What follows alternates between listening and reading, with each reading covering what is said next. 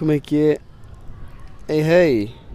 Pá, no outro dia aconteceu-me uma cena que foi. Fui, estava a pedir. hum, epá, tá- pedir- Alguém me pediu para eu comprar um vinho ali num cafezinho. Um café que também, sério, tem, tem lá marca com coisas. Então pedi um vinho hum, e ela disse, e a senhora do café disse: Ah, o vinho está. está. está quente. Tipo, não está fresco. Porque aquilo era vinho branco. E eu disse, claramente em tom de piada, disse: Não, mas assim quente é melhor, que eh, sempre sabe melhor, quentinho. Obviamente estou a gozar, não é? E ela diz-me: Ui, assim quente, bebes isso, ficas que ó no instante, assim vinho quente. Ou seja, ela fez uma piada por cima da minha piada, como se a minha piada não fosse uma piada. E isto já me aconteceu várias vezes com várias pessoas que eu claramente estou em linguagem do humor e elas quase que descartam isso, apesar de ser uma situação óbvia, e fazem uma piada por cima, também em si óbvia. Mas sem grande piada, percebem? Tipo, ia vais ver isso quente, ficas que ó. A minha piada era melhor. A minha piada era eu disse uma cena que eu nunca faria e o contrário da verdade, que era "Ah, não, assim quente é melhor, deixa estar, eu prefiro até quente. Ia vais ver o vinho quente, olha, ficas que ó no instante. Pronto. E não sei que nome é que podemos dar a isto, sinceramente, eh, tinha escrito aqui nas minhas notas que uma boa, uma boa maneira de definir este tipo de piadas seria uma piada revertida. Agora olhando para esta nota já não me faz tanto sentido, mas continua a ser uma cena que não é muito satisfatória quando acontece. Como é que é? Vocês estão bem? Estamos em julho, estamos quase em agosto, que é estranho pensar que estamos quase em agosto. Eu neste momento estou à frente de vários campos de paddle e de ténis. Estou a fungar, estou assim um bocado adoentado em julho, o que é fixe porque penso, ok, então se estou a ficar adoentado em julho, tenho a certeza que em agosto não vou ter febre nem nada disso. Portanto, eu por acaso sempre me aconteceu muito em puto, eu muitas vezes ficava com febre no início do verão, tipo em junho. Começava o verão eu tinha ali uns 3 ou 4 dias de febre e doente. A minha mãe dizia que era porque eu não parava e, epá, e, e durante a altura da escola, tipo, eu não sei se era um bocado estressante para mim ou um bocado aquela aceleração de, de fazer coisas. Claro que no infantário e na escola primária há imensas coisas para fazer. Mas é verdade, não sei, eu acho que podia ter a ver com isso, o que já mostra um bocado a exi- a exigência que eu tenho comigo, que tenho agora e que tinha na altura, provavelmente.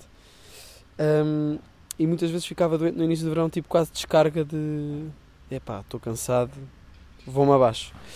Eu não sei, não sou uma pessoa que fica muitas vezes doente, mas não gosto nada de estar doente. Eu não estou doente agora também. Hum, mas eu sinto logo. Sabem quando estão a sentir a temperatura do corpo diferente? E não é que estejam doentes ou com febre, mas é tipo, eu não estou normal. Tipo, tomar banho e ser ligeiramente desconfortável, aquele friozinho do banho, tipo, no verão isso nunca acontece, não é? No verão, aquele friozinho depois de, de sair da banheira, não é? Até sabe bem. Hum, porque está calor. E eu até estou no Algarve neste momento. Portanto, não sei bem hum, o que é que será que eu tenho. Também não estou muito preocupado, mas era só para dar aqui aquele update. Aquele update geral. Hoje, olha, vou ser mesmo sincero, não tenho absolutamente tema nenhum. O único tema que eu tinha escrito no meu telemóvel era esta piada revertida. Portanto, vamos embrace the freestyle. Vamos pensar como é que me estou a sentir neste preciso momento. Adoentado, já referi. Hum, mas está a saber bem, estou a sentir assim uma, uma brisa quente. Estou a ver vários ingleses a jogarem uh, paddle e ténis. E por acaso eu gostava de ter jogado, mas não joguei.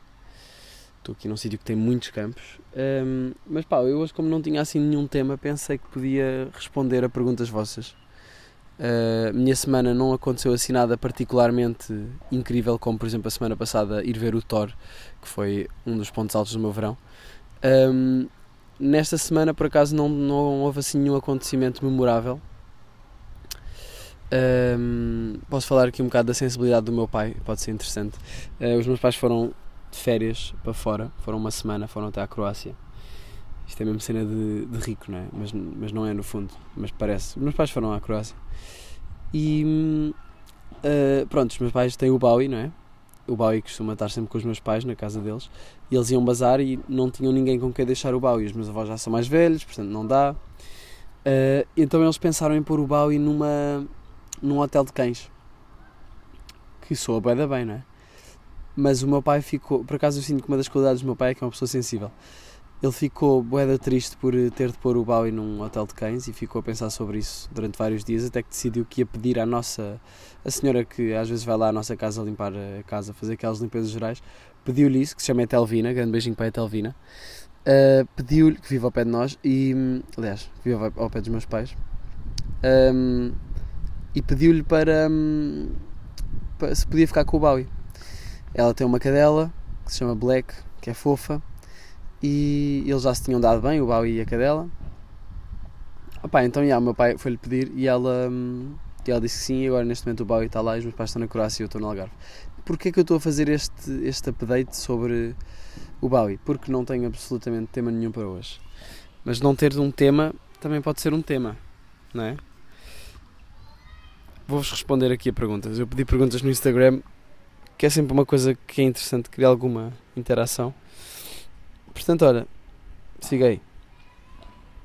Ignorando problemas sociais, qual era a época que tu amavas ter nascido? Perguntou a Lima 1304. Olha, Lima, eu acho que curtia boé ter nascido nos, nos anos 90, tipo início. Pá, não sei se isso é a minha resposta final, sinceramente. Não, peraí, peraí, peraí. Opa, ter nascido nos anos 60 para depois estar com adolescência nos anos 70, né? nós temos que pensar nisso, né? ok, nascer em que, em que idade, em que anos, aliás, nascer nos anos 80, pá, nascer nos anos 80 não vais viver os anos 80 como deve ser, dos primeiros 10 anos da tua vida mal te vais lembrar, vai ser a infância, que uma tristeza, não é? Nós não nos lembramos da infância, a infância ser a nossa, a no, a, uma das alturas mais fixas da nossa vida em si, não é? Tipo, claro que depois as outras alturas também são bem da fixe, mas a infância não há nenhuma altura assim quando crescemos, portanto é uma altura bem interessante. Aqui um cãozinho a ladrar. Portanto, a infância é uma altura bem da ficha e nós não nos lembramos de nada. Mas pronto, lembramos de pá, certas coisas, mas eu sinceramente sei lá, se eu pensar, que é que eu, como é que eu. O que é que eu pensava e nunca na vida ia saber. Mas onde é que eu andava e que memórias tenho de quando eu tinha, por exemplo, 4 anos? Pá, primeiro não sei distinguir 4 anos de quando tinha 7 anos, de quando tinha 1 ano. Não sei. Eu lembro-me da minha casa antiga. Lembro-me da minha família, lembro-me de, de, quando ia para o Algarve. Por acaso eu sinto que o Algarve é a minha segunda casa, porque eu venho para o Algarve desde, pá, desde que tenho um ano, ou meses até. Uh, olha, fica aqui uma dica para este verão, para quem for ao Algarve, passem pela Praia da Marinha. É a praia para que eu vou desde mais novo eu agora nem estou nessa zona, mas é uma praia fixe se passarem pelo Algarve. Difícil de estacionar, mas vale a pena. E boeda de graus, mas vale a pena.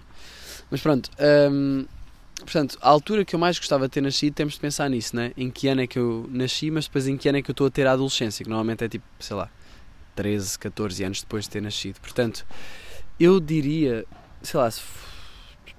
Ah, yeah, já sei. Eu gostava de ter nascido. Epá, não sei. Ali naquela altura dos loucos anos 20, estar a ter a, a minha adolescência nos loucos anos 20 devia ser fixe. Ou então Nova York nos anos 70. E yeah, não sei. Ou no início do século, mais tipo 1910. A cena é que depois também houve guerra. Portanto é difícil dizer, não é? Mas, yeah, ignorando problemas sociais, acho que 1910 para depois estar 1920 a usar um fatinho ali em Paris e não sei o quê. Uh, mas se fôssemos mais para trás, hum, se fôssemos mais para trás, eu acho que ia nascer, olha, ia nascer ali assim mesmo à toa, tipo no, no ano. Epá, curtia conhecer Jesus. Só ver como é que foi a cena. Não ia ser um seguidor para não ser crucificado nem nada. Ah, não, já sei. Caguem nisso, caguem nisso, caguem em tudo o que eu disse. Curtia nascer na altura da Grécia Antiga. Yeah essa altura devia ser fixe. Mas é assim, não queria ser um escravo. Curtia não ser um escravo. Curtia, se der para escolher, curtia nascer na altura da Grécia Antiga e pertencer à aristocracia. E ser um aristocrata que luta para que haja cada vez menos escravos e que as pessoas tenham mais liberdade. Uh, essa altura da civilização devia ser mesmo interessante. Pelo lado cultural e artístico e, e pelas gajas. e pelo vinho que eles faziam. Ou os romanos. Não, mas Grécia Antiga, já. Yeah. Pronto. Tá bom? Acho que tá bom, Lima. Uh, next question comes from Rodrigo. E diz que, livro, que livros é que andas a ler? Olha, sinceramente, ultimamente, sincera, sinceramente, ultimamente, honestamente, literalmente, não tenho lido muitos livros. E quando leio, leio lentamente. Uh, mas neste momento, pá, mandei vir há uns dias um livro chamado Comunicação Não Violenta, que é um livro que eu já tinha ouvido falar há muito tempo e pronto, nunca li. E agora lembrei-me que gostava de melhorar e de ler um bocado e de aprender mais sobre comunicação, que acho que é tipo das ferramentas que nós usamos mais no dia a dia, não é? Tipo, comunicação. Nós não passamos um dia sem comunicar, a não ser que estejamos sozinhos. E, e se calhar há muita, muita da nossa comunicação é inconsciente e às vezes até perpetua dor e stress e mal-estar em nós e nos outros. Portanto, decidi, decidi mandar vir esse livro uh, para aprender um bocado. E acho que neste verão vou ler isso, mas gostava de ter um romance ao lado para não estar sempre num livro de conhecimento específico e ter também um livro mais tipo filme. Mas esse livro de comunicação não violenta, eu ainda só li o início, mas logo na introdução explica em que é que o livro se vai basear. E que é o seguinte: uh, aquilo apresenta uma, uma maneira de nós comunicarmos com os outros. E dá um exemplo, pá, vou-vos dar um exemplo bem à toa, que é o, o exemplo que aquilo, que aquilo dá, mas, mas vou-vos dar, uh, que é uma mãe, por exemplo, que não gosta que o filho. Uh, pá, o filho deixa tipo tudo desarrumado, deixa o quarto todo desarrumado. O quarto e a casa. Pá, eu acho que nós, enquanto mães, se eu fosse uma mãe, o mais rápido, uh, minha primeira, o meu primeiro impulso para lhe dizer para parar fazer isso era tipo, pá, para de desarrumar o quarto, arruma essa merda. E depois dava-lhe um estalo e fugia de casa e levava, deixava-o viver sozinho numa casa sem mobília. Mas era tipo.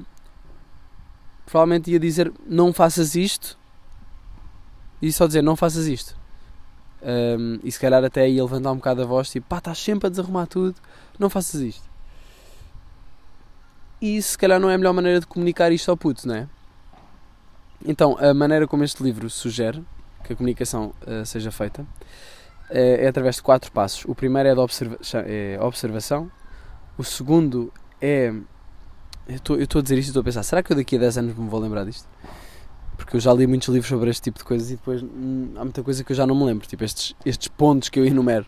Mas ao mesmo tempo, tipo, eu sinto que há sempre qualquer coisa que fica e é isso que é por isso que vale a pena também lermos estes livros. Por exemplo, eu lembro-me de ler o livro Hábitos Atómicos e aprendi bem coisas sobre isso. Um, e, que me lembro e que, que até pratico. Portanto, um, a comunicação deve ser feita na base de, primeiro, uma observação, fazer uma observação, depois fazer um, depois, uh, ou seja, quatro palavras: observação, sentimento, necessidade e pedido. E o discurso deve se basear em explicar ao puto, por exemplo, esta também, explicar ao puto: olha, observação, uh, tenho reparado que deixas o quarto muitas vezes desarrumado. É uma observação, não é? Que não tem julgamento nenhum nem nada, tipo, é só tenho reparado que fazes isto a segunda cena é o sentimento. Como é que isso faz a mãe sentir-se? Provavelmente uh, irritada ou desorganizada, ou isto, por exemplo, um, isto já reparei que deixas muitas vezes o quarto desarrumado, isso faz-me sentir que não tenho, um, faz-me sentir que vivo um bocado, se calhar não dizer assim, mas faz-me sentir desorganizada, faz-me sentir um bocado irritada por as coisas não estarem nos sítios que devem estar. Portanto, observação, depois, a maneira como isso faz sentir a pessoa que está a tentar comunicar algo. Depois, uma necessidade, e neste caso dava o exemplo que a mãe dizia: preciso de. Pronto, ou seja, já reparei que desarrumas bem o quarto, deixas o quarto desarrumado, isso faz-me sentir desorganizada, e, e depois o, a necessidade é, por exemplo, eu preciso de sentir que o espaço está confortável e está organizado, senão sinto-me mal com isso e, e, não, e não me faz sentir bem. E depois o quarto ponto é fazer um pedido, que é, podes por favor uh, sei lá, pôr a roupa suja no coiso e não sei o quê. Pronto, tipo, eu gostei desta abordagem que se calhar, pá, foi um bocado analítica, não é? Uh, analisou ali um bocado a melhor maneira de comunicar alguma coisa, neste caso com um pedido no fim, mas mas curti, pá, é só um exemplo, li só o início do livro, também ainda não sei dizer muito sobre isso, mas, mas pronto, já, yeah, estou a ler esse livro basicamente, meu puto Rodrigo. E tu estás a ler o quê? Se tiveres dicas, manda, manda um gajo, que um gajo está sempre up, up to it. Mas eu queria comprar agora o, o Great Gatsby, porque já me falaram várias pessoas e parece-me uma boa aposta. O porquê, de, uh, o David perguntou o por, porquê é começaste a andar de skate e como é que começaste? Isso é uma boa pergunta, meu puto.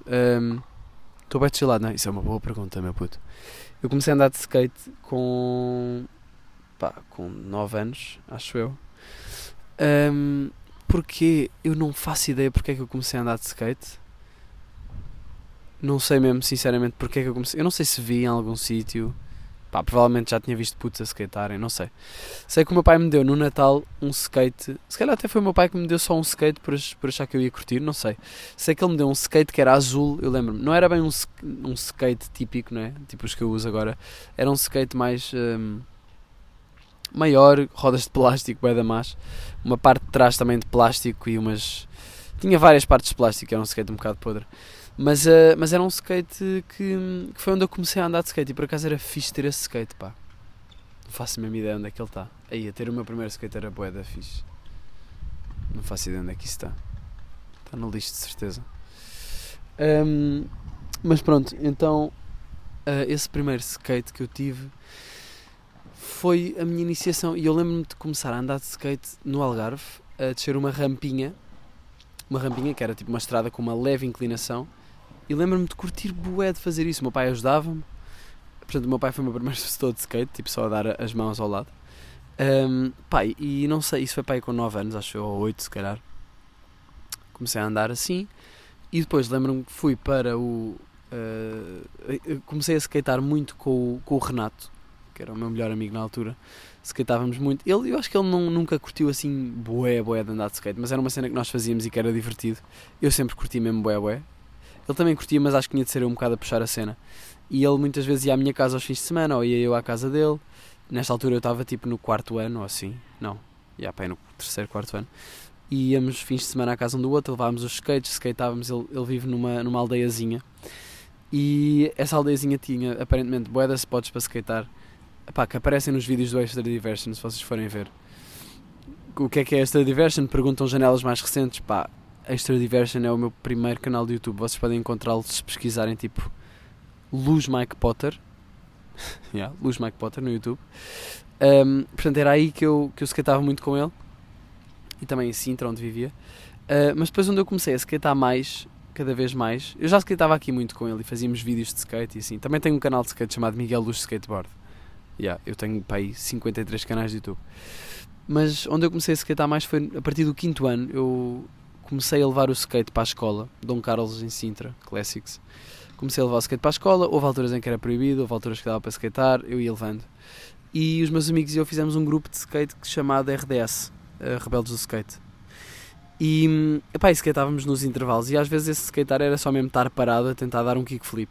Pá, eu lembro-me das primeiras manobras que eu dei acertar um kickflip a primeira vez, ou acertar um varial flip, ou um pop shove e tal. Pá, lembro-me bem, bem. E, hum, e eu nem sei se estou bem a. Ya, yeah, estou-te a responder. Como é que comecei a andar de skate, não é? Foi isso, pá. E depois cada vez comecei a andar mais na escola, depois comecei a andar mais fora da escola. Depois descobri um professor de skate que na altura, imaginem, agora há boia de aulas de skate. Vocês vão ao skatepark, há boia de pessoas a dar aulas de skate até são skaters mais novos, quer dizer, skaters tipo de 20 e muitos, ou até 30 que dão aulas de, de skate a putos mais novos, que é fixe, mas eu na altura não havia esta malta a dar aulas de skate, não havia esse mercado, e o primeiro, a primeira pessoa a dar aulas de skate, que eu sei, que eu saiba, foi o Luís Paulo, que, que foi o meu professor de skate durante muito tempo. Luís Paulo Ganda Rei, eu não chamo Rei a pessoas, mas neste momento chamei. Ganda Boss, Luís Paulo, uh, foi quem me ensinou muito, uh, quem me ensinou a skatear, no fundo. Uh, e também ensinava bué de valores. Uh, as aulas dele, ele no fim das aulas dizia sempre: Vá, agora vocês vão para casa, vão dar um beijinho aos avós. Cenas assim, era interessante. E fazíamos também skate camps no verão, que era basicamente íamos, dormíamos em casa dele. Uh, este, este senhor tinha na altura 46 anos. Isto parece bem estranho. Yeah, éramos bem putos, íamos dormir para, para casa um senhor de 46 anos. A minha mãe, quando falou com ele a primeira vez, foi tipo: Desculpa lá, mas você tem que idade? Porque ele tinha uma voz. Ele tem uma voz boé. assim meio esganiçada. É o Luís. Um, pá, mas pronto, então íamos fazer muitos, muitos skate camps. Uh, que era. Ficámos a dormir em casa dele e depois todos os dias íamos a um skatepark diferente na carrinha. Era eu e tipo mais putos e ele. Pá, e foi boeda divertida essa altura da minha vida uh, com o skate. Um, pá, e depois também no seguimento das aulas que eu tinha com o Luís Paulo comecei a ir a campeonatos provavelmente por influência dele, ele disse: Vá, vocês deviam experimentar, competir, deviam ir competir. Ele treinava-nos mesmo para, para competição também. Uh, pronto, e depois até cheguei a ganhar um sub-14 e duas vezes sub-16, acho eu, num dos campeonatos uh, em Portugal. Pá, que foi fixe, foi da fixe e, e lembro-me que eu, eu lembro-me que era um bocado o excluído. Não era excluído, mas era tipo, o gajo estava meio de fora da cultura. Eu nunca tive muitos amigos na cena do skate. Sempre skatei bem sozinho ou com os meus amigos em Sintra, mas depois eles pararam de skatear. Um, mas eu lembro-me que era o único gajo que andava de skate nos campeonatos com capacete e proteções e ganhava várias vezes. Portanto, usem proteções miúdos. Um, mas pronto, isto para dizer que depois parei de skatear. Eu estou-vos a contar uma história, a minha história inteira com o skate, achou?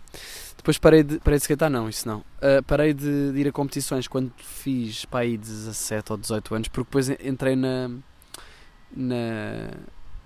Um, na categoria de Open, que é tipo toda a gente.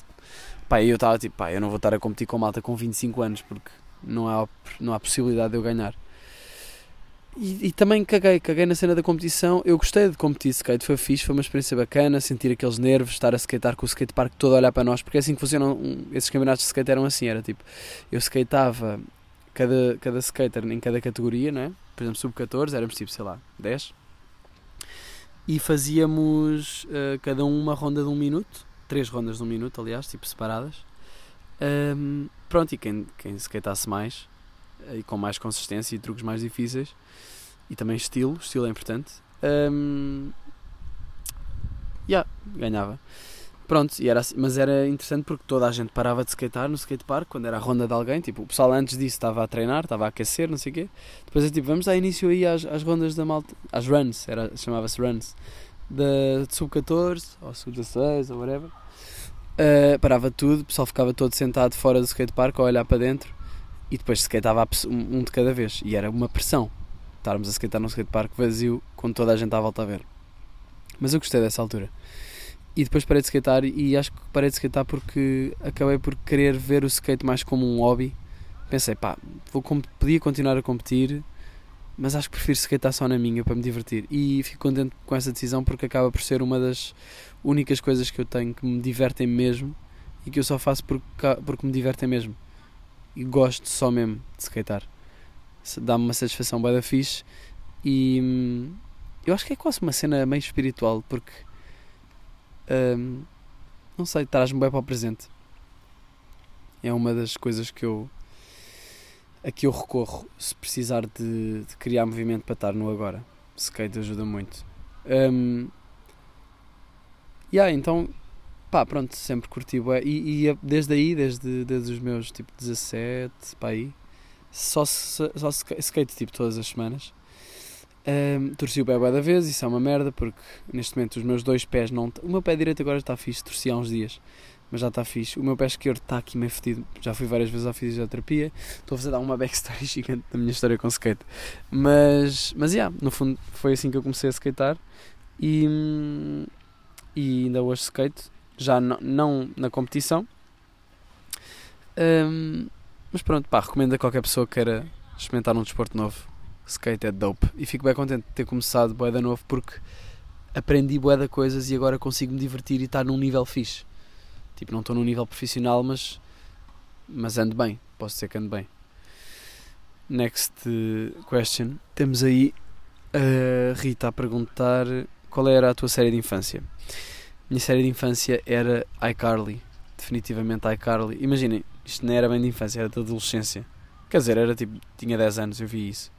Foi quando comecei a fazer vídeos do YouTube, foi por causa disso. iCarly no Nickelodeon era bué da fixe. Um, mas, uh, sei lá, morangos. Acho que nada bate morangos também, não é? Acho que vou, acho que vou para morangos. Quando é que sabes que enough is enough?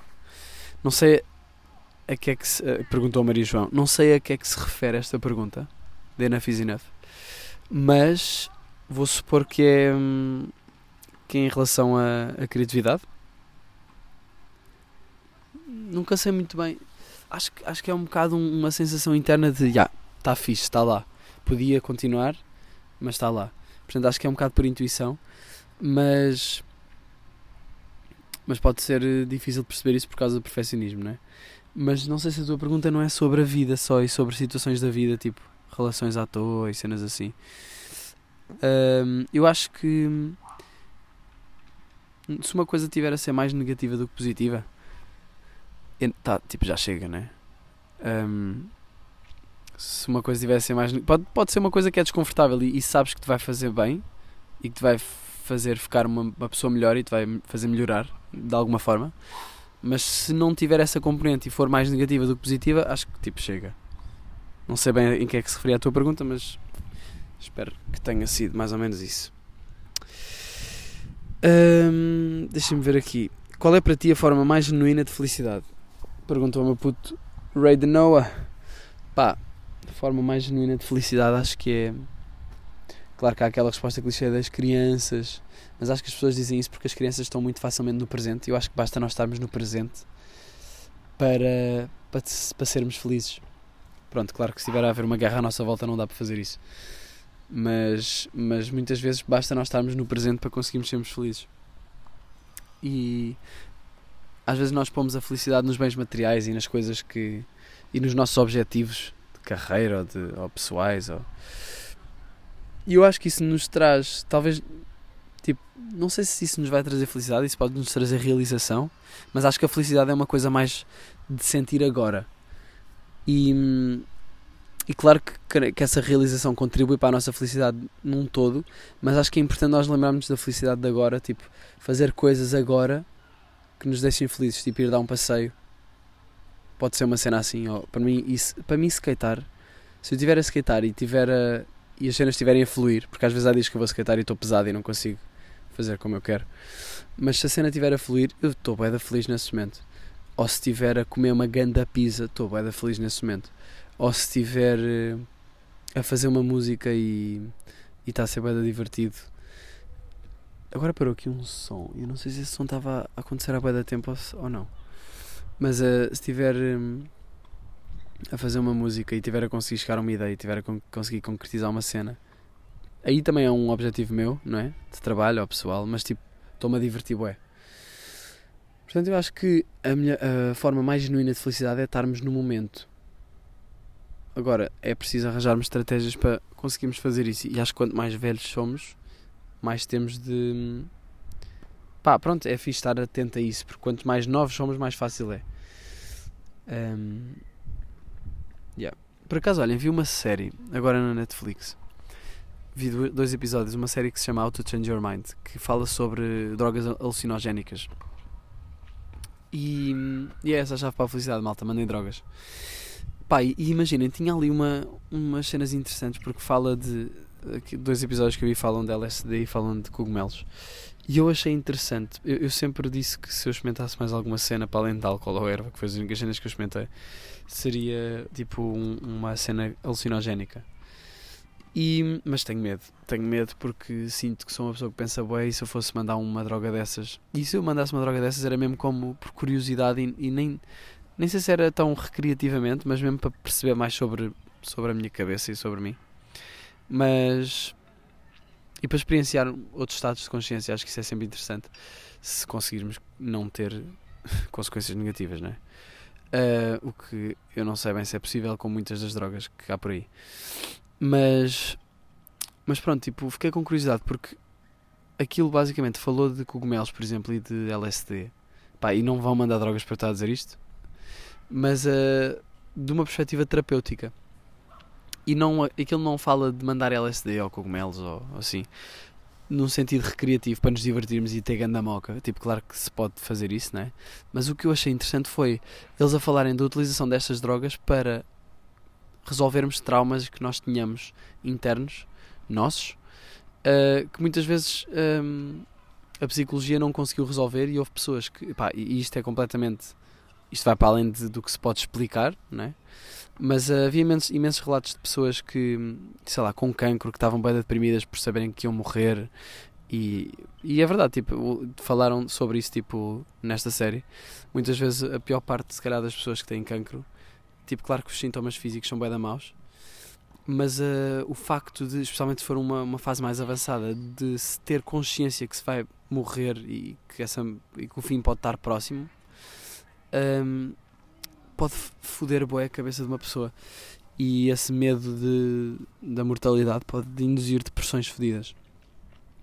E estava lá, por exemplo, uma senhora que tinha 78 anos, mandou, um, decidiu mandar cogumelos porque. Mas numa de um estudo, aquilo era tudo em, em estudos científicos, uh, em certos países que, que os governos deram autorização para eles testarem estas drogas com fins terapêuticos. Um, para resolver problemas psicológicos. E ela estava tipo, pá, se isto ajudar a minha depressão, caguei, vou experimentar. Os amigos dela, todos dela dizer, não, não faças isso.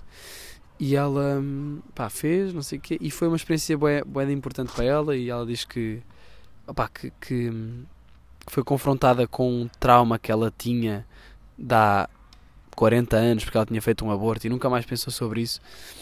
Mas ela era católica e na, na moca, né, na, na trip, um, apareceu-lhe uma visão pá, de um anjo assim a, dizer-lhe não te preocupes com a criança, eu tenho, está tudo bem, não sei o quê. E, e, ou seja, quase ela entrar nela mesmo e nos traumas que ela teve no passado e, e senti-los. Porque nós, se calhar, há muita, muita coisa que, nós, que, nos acontecem, que nos acontece na vida. Eu não sei quais é que são os traumas que eu tenho, mas certeza que tenho boés. E esses traumas, coisas que nos aconteceram em criança, se calhar nem nos lembramos, ou na, ou na vida adulta, mas reprimimos porque não queremos lidar com isso. Um, se calhar é isso que nos causa muita ansiedade e sofrimento que depois se manifesta de formas que nós não percebemos de onde é que vem. Pode vir aí de um trauma qualquer. Uma amiga minha há uns tempos disse: Nós somos todos crianças magoadas. E pá, e é verdade. Um, pronto, e, e esta série estava a falar da utilização destas drogas para nos permitirmos sentir estas coisas que nós precisamos sentir e que se calhar reprimimos muito. Agora, não quer dizer que eu vá mandar cogumelos ao LSD amanhã. Até porque não tenho e não faço ideia onde é que se arranja e também porque continuo a ter medo de ter bad trips. Mas o que eu comecei, o que eu fiquei a pensar depois de ver isto foi que, peraí, se calhar a cena de ter uma bad trip, claro que se for numa uma quantidade ridícula, pode nos fazer ficar malucos, não é? Esse sempre foi o meu medo, tipo, que vou experimentar alucinogénicos, vou ficar, eh, vou ficar, vou fritar, nunca mais vou ficar igual. Um, mas se calhar se for uma quantidade reduzida e com acompanhamento médico, pá, isso era o ideal, só que como não é legal, isso, eu acho que isso nem sequer há. Não há muitas, muitos sítios em que dê para fazer isso, mas isso era, da maneira, era a maneira que eu gostava de experimentar. Um, se calhar pode, posso beneficiar se tiver uma mini bad trip, porque essa, mini, essa bad trip pode ser só eu a ser confrontado com uma cena que eu não que tenho cá no fundo e que nunca quis olhar para isso. Pá, não sei. Uh, não sei muito sobre o assunto, mas despertou uma curiosidade. Agora, como é que eu comecei a falar de drogas alucinogénicas? Eu não faço mesmo puta ideia. E vou ter de voltar aqui às perguntas. E yeah, qual é para ti a forma mais genuína de felicidade? Pronto, não estava nada à espera que fosse esta a pergunta, mas espero ter respondido. Um, separar a arte do artista. Exemplo clássico, Michael Jackson. Pá, eu sinto que há coisas, há artes e há áreas, mais especificamente, que são mais fáceis de separar a arte do artista. Por exemplo, um desportista, para mim, é muito mais fácil de eu separar a arte do artista, neste caso, porque é uma coisa muito física e tipo, ia, ganda boss, conseguiu obter este resultado, é isto, e depois pode ser um grande otário, mas eu consigo distinguir isso, uh, aliás, separar isso. Mas se for uma, uma coisa mais pessoal, tipo música, eu sinto que música ou sei lá, uh, pintura ou se calhar pintura até é mais fácil. Para mim, por exemplo, música é muito difícil eu separar a arte do artista porque o, o artista, a, a, música acaba por ser uma canalização da pessoa, do artista, não é? Portanto, se a pessoa for um otário e a música for fixe, mas eu depois descubro que a pessoa é um otário, já vou ficar tipo, ei, o gajo é grande otário, e a ganda som, mas o gajo é grande otário. Tipo, se eu soubesse que o Alex Turner dos Arctic Monkeys violava pessoas todas as quintas-feiras eu já não sei se ia conseguir ouvir Arctic Monkeys, como deve ser. Um, Michael Jackson, grandes sons, mas já. Há ali aqueles, aqueles boatos malucos, boatos e coisas mesmo confirmadas, né? Acho que eu não sei se foi mesmo confirmado ou não, mas demasiados indícios. Portanto, é difícil. O melhor é mesmo não investigar sobre o artista e ouvir a música. Um, mas pronto, por exemplo, em pintura ou escultura, sei lá, também está tudo a cagar para pintura ou escultura, não é? Não estou a brincar, mas uh, é mais fácil se calhar separar porque quase que a obra ganha uma vida própria e é independente do artista. E claro que isso pode acontecer com a música. mas é mais difícil se temos ali a voz do artista a falar sobre sentimentos dele e assim. Agora, se é um quadro do Van Gogh, de uma paisagem bué da fixe, que tem ali um sentimento também, mas não sei, parece que é mais fácil da obra viver sozinha. Agora, com o artista, com o músico, eu sinto que a obra está muito ligada ao artista. E claro que está na pintura, mas sinto que na música é mais difícil separá-los. Pronto, esta é a minha opinião. Como te tens sentido ultimamente? Uh, pá, Inês, obrigado por perguntares. Tenho-me sentido bem. Tenho-me sentido um bocado uh, cansado de não estar num sítio parado. Tenho-me sentido um bocado. Estou sempre, sempre a andar de um lado para o outro. Portanto, agora tenho vontade de ficar parado, trabalhar nas minhas cenas criativas que também me dão satisfação. Portanto, vou tentar fazer isto agora em agosto. E tu estás bem? Gonçalo pergunta: Podias fazer um jantar com três pessoas vivas ou mortas? Quais seriam e porquê? Um jantar com três pessoas vivas ou mortas, eu acho que seria. Eu acho que seria. Uh, só podem ser pessoas. Tipo, se pudesse escolher o meu cão, o Sócrates, curtia boé jantar com ele. Isso era boé da fixe. Portanto, convidava o meu cão, se for possível. Um, convidava o, o Charles Camino, que está vivo, e Vivinho da Silva, mas que, não, mas que é difícil jantar com ele porque tem a agenda preenchida. E se calhar convidava o Tyler. Yeah, isso era fixe. O Tyler, o Gambino e o meu cão. O meu cão quebrava o gelo. What? A Golden Retriever, bro, you have it. Eu tipo, yeah, yeah, so what's your process creatively? E tínhamos umas, umas boas conversas. Uh, portanto, acho que essa seria a minha, a minha opção. Deixa-me ver aqui mais perguntas. Hum, hum. Ah, olha, curti desta. o, José, o meu puto José Pinheiro perguntou: quer dizer, não sei se querias que eu explicasse o teu nome, mas também há boas José, José Pinheiros, não é? Portanto, um, como homem, sinto uma certa pressão para fazer depilação no peito. Gostava que abordasse esse tema. Eu achei isto interessante. Um, sentes pressão para fazer depilação no peito, ou seja, se calhar tens bué de pelos e no peito e depois, por exemplo, na praia sentes que o pessoal fica Ih, de cara. Olha, eu senti bem isto quando tinha. Estava no oitavo ano e comecei a ter buço, fui tipo dos primeiros a ter e, e era bem mexicano. Se fores aos meus vídeos de 2014, para aí, estou mesmo ali com buço crazy. Não, 14, se calhar antes, 13, 12. Uh, e eu sentia as miúdas da minha turma um bocado a gozar, então já sentia a pressão para fazer o buço, né? Um, não sei se isto tem sequer alguma coisa a ver, mas pronto, sentes alguma pressão para fazer a, a, depilação no peito? Eu acho que é uma coisa tão normal como como fazer a barba, por exemplo, né? Tipo, se nós, ou cortar o cabelo, se nós pensarmos nisso, é tipo, imaginem, aí a ganda para no ar, rapa-se, ou ah, vai sempre haver este tipo de, de comentários, especialmente pessoas com, com a mentalidade mais retrógrada. Um, ou tipo, e porque depois também há o oposto, tipo, aí a ganda, ganda cheio de pelos. Tipo, vamos ter sempre isto. Portanto, eu acho que nós temos a olhar para a cena como, pá, imagina, eu corto o cabelo, eu faço a barba, porque é que não é na boa eu aparar os pelos do peito se eu quiser? Ou rapar mesmo. Eu pessoalmente, tipo, isto é só o meu gosto pessoal, eu não curto a cena de rapar com cera, tipo, ficar sem pelos nenhums.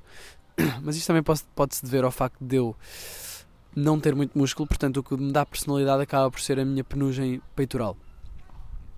Uh, mas eu lembro-me que eu comecei a ter boeda, isto é uma história um bocado random, mas eu vou contar. Eu comecei a ter boeda pelos tipo entre o umbigo e o Nosso Senhor.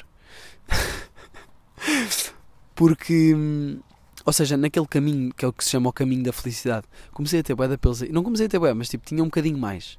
Eu lembro-me que a minha primeira namorada me quis tipo fazer não sei se acho que foi só por for fun, tipo, não era que fosse tipo, ai que nojo. Não, era só tipo, olha, vamos, vamos fazer isso. E eu, bora. Um, e eu próprio também, aliás, não, isto aconteceu primeiro. Eu comecei, antes, antes disto, eu comecei a, a tirar esses pelos porque atrofiava-me. Tipo, eu não tinha pelos nenhum e depois tinha aquilo, ficava feio. Então comecei a tirar com, com uma gilete. O que é que a gilete fez? Fez com que os pelos começassem, ou seja, mais pelos à volta começaram a crescer com mais força. Então do nada eu estou a ficar com um bué de pelos tipo, na zona do umbigo e por baixo. Um, e, no, e no resto do peito não tinha nada. Portanto, depois houve um dia que a minha primeira namorada me fez com cera, uma experiência horrível, uh, que fez borbulhas e coisas, mas pá, pronto, depois cresceu mais no, no resto do peito e, e eu sou uma pessoa que tem muitos pelos no peito. Uh, não sei se já repararam ou não, mas tenho muitos pelos no peito. E o que eu faço é, de vez em quando, aparo com, por exemplo, neste momento, estão todos iguais. O que me atrofia é ter tufos, sabem? Não gosto de ter tufos. Há pessoas que gostam e é, também é fixe, mas na minha opinião pessoal, eu gosto de ter quase como se fosse cabelo rapado, estão a ver? Tipo, mas não rapado tipo pente zero, mas rapado ali tipo pente 3. Na verdade eu faço pente 1 porque cresce logo. Mas uh, gosto de tê-los todos iguais. Então eu faço isso porque acho que fica mais fixe. É como faço a barba ou como, como corto o cabelo. Portanto, acho que não devia haver grande pressão em cortar ou não cortar. É mais tipo o que nos apetecer fazer. Uh, mas é assim, se tu curtes ter pelos no peito, também é uma cena. Imagina, também é moda, não é? As modas mudam. Agora, não sei se ainda está a ser assim ou não. Mas há uns anos era moda tipo estar toda a gente todo rapado. Mesmo a cera. Tenho um amigo meu que faz depilação tipo a laser e não sei o quê. Aliás, um amigo meu acabou de fazer depilação a laser, está todo limpinho. Pá, yeah, e é bacana. Mas se calhar nos anos, sei lá, pá, há 10, 20 anos, um, era fixe ter pelos. Portanto, isto está sempre a mudar. Portanto, é vermos um bocado o que é que nós curtimos mais. Uh, e se tu tens pelos no peito e curtes ter pelos no peito, é pá, que se foda, não é? Que se foda ao resto. O que importa é confiança. Se tiveres pelos no peito, mas tiveres confiança neles, pá, está tudo bem, não é? Olha o Chico da Tina com um triângulo no, no peito, está perfeito. Agora, se, se não curtes e sentes pressão porque não curtes, então, já, yeah, faz. Agora, claro que isto é tudo bem cultural, não é? Tipo, nós também podemos. Porque é que eu se calhar corto os pelos do peito e não curto ter tufos? Pá, se calhar porque em todo o lado se vê malta mais. ou sem pelos, ou mais limpinho e não sei o quê. Porque se calhar é essa agora a moda de pelos. Portanto, há várias modas de pelos. E neste momento não sei bem qual é que é. Eu sei que curto ver o meu corpo com. Eu curto ver pelos no peito, não curtia tirar. Mas curto. Hum, curto assim, todos curtinhos, mas todos ao mesmo nível. Portanto, acho que é, é, o clássico que se foda. Não sei se ajudei, acho que não. Mas é, mas é uma, uma questão interessante. Uh, pá, estamos aqui com 42 minutos, acho que vou aqui para a última pergunta. Um, olha, deixa-me ver, deixa-me ver aqui. Achas que existe arte má? Pergunta Tomás Queiroz acho que eu acho que arte má pode ser arte, por exemplo, que propaga ideias nazis. Na minha opinião, é arte má, mas isso é tão geral de dizer, não é? Mas acho que no geral a arte é. Sei lá, se for uma canalização do, dos nossos sentimentos e, e, de, e, e uma expressão honesta da nossa pessoa, eu acho que é sempre uma cena positiva. Por exemplo, um nazi que faça um quadro nazi é positivo porque podemos apanhá-lo e pô-lo na prisão. Uh, e alguém que faz um quadro sobre, ou uma música sobre tristeza, vai ser fixe para conectar com os outros. Uh, acho que nós não podemos cair na. Eu já caí nessa, nesse erro de dizer aí é este artista, artista X, ou não sei quem, deste estilo de música, isto é mesmo mau, isto é boeda podre. Mas não existe isto de uma forma absoluta, não é? Existe. Nós podemos não gostar, mas nós não podemos dizer que é mau. Pá, podemos dizer, por exemplo, se, se a pessoa cantar desafinada, podemos dizer, pá, canta desafinado. Mas imaginem que há a gente curte o estilo de música que ela faz, que é cantar desafinado. Para essas pessoas, arte, essa arte é boa. Portanto, acho que reduzir a arte a boa ou má, não, não dá para fazer isso. Agora, dá para fazer isso de um ponto de vista subjetivo, de, para mim, isto é boa da bom. Ou para mim, isto é boa da mau. Não curto mesmo. Mas mesmo assim é interessante nós explicarmos porque é que é mau para nós. Pá, não gosto, isto não transmite nada com que eu me relaciono. E tipo, yeah, isso, percebo perfeitamente. Agora dizemos só, isto é bem da mal, caga nisso, não ouças. É um bocado redu um, redutor. E pronto, malta, estamos aí. Olha, sugestão cultural para esta semana é verem o Thor outra vez. Não, o que é que pode ser a sugestão cultural desta semana? Eu não ouvi muita música. Álbum de Steve Lacey, já vos falei disso, não já? Já falámos do álbum de Steve Lacey. Se calhar vou-vos falar de. Ah, já sei. Há álbum do Drake, Honestly Nevermind. Novo álbum do Drake. Pá, curti é porque foi para um caminho diferente. Arriscou ali. Foi para um, uma sonoridade meio quase techno, música de discoteca um, eletrónica. Pá, gostei, curti das músicas, está diferente, está misturado com hip hop e com a maneira de cantar dele. É fixe, o gajo criou ali mesmo um, um estilo dele, não é? Um, portanto, álbum do Drake, Honestly Nevermind. Ouçam, está fixe. Uh, e pronto, uns grandes beijinhos para vocês. Estamos aí para a semana. E hum, comam chocolate hoje, que faz bem. Até já. -se.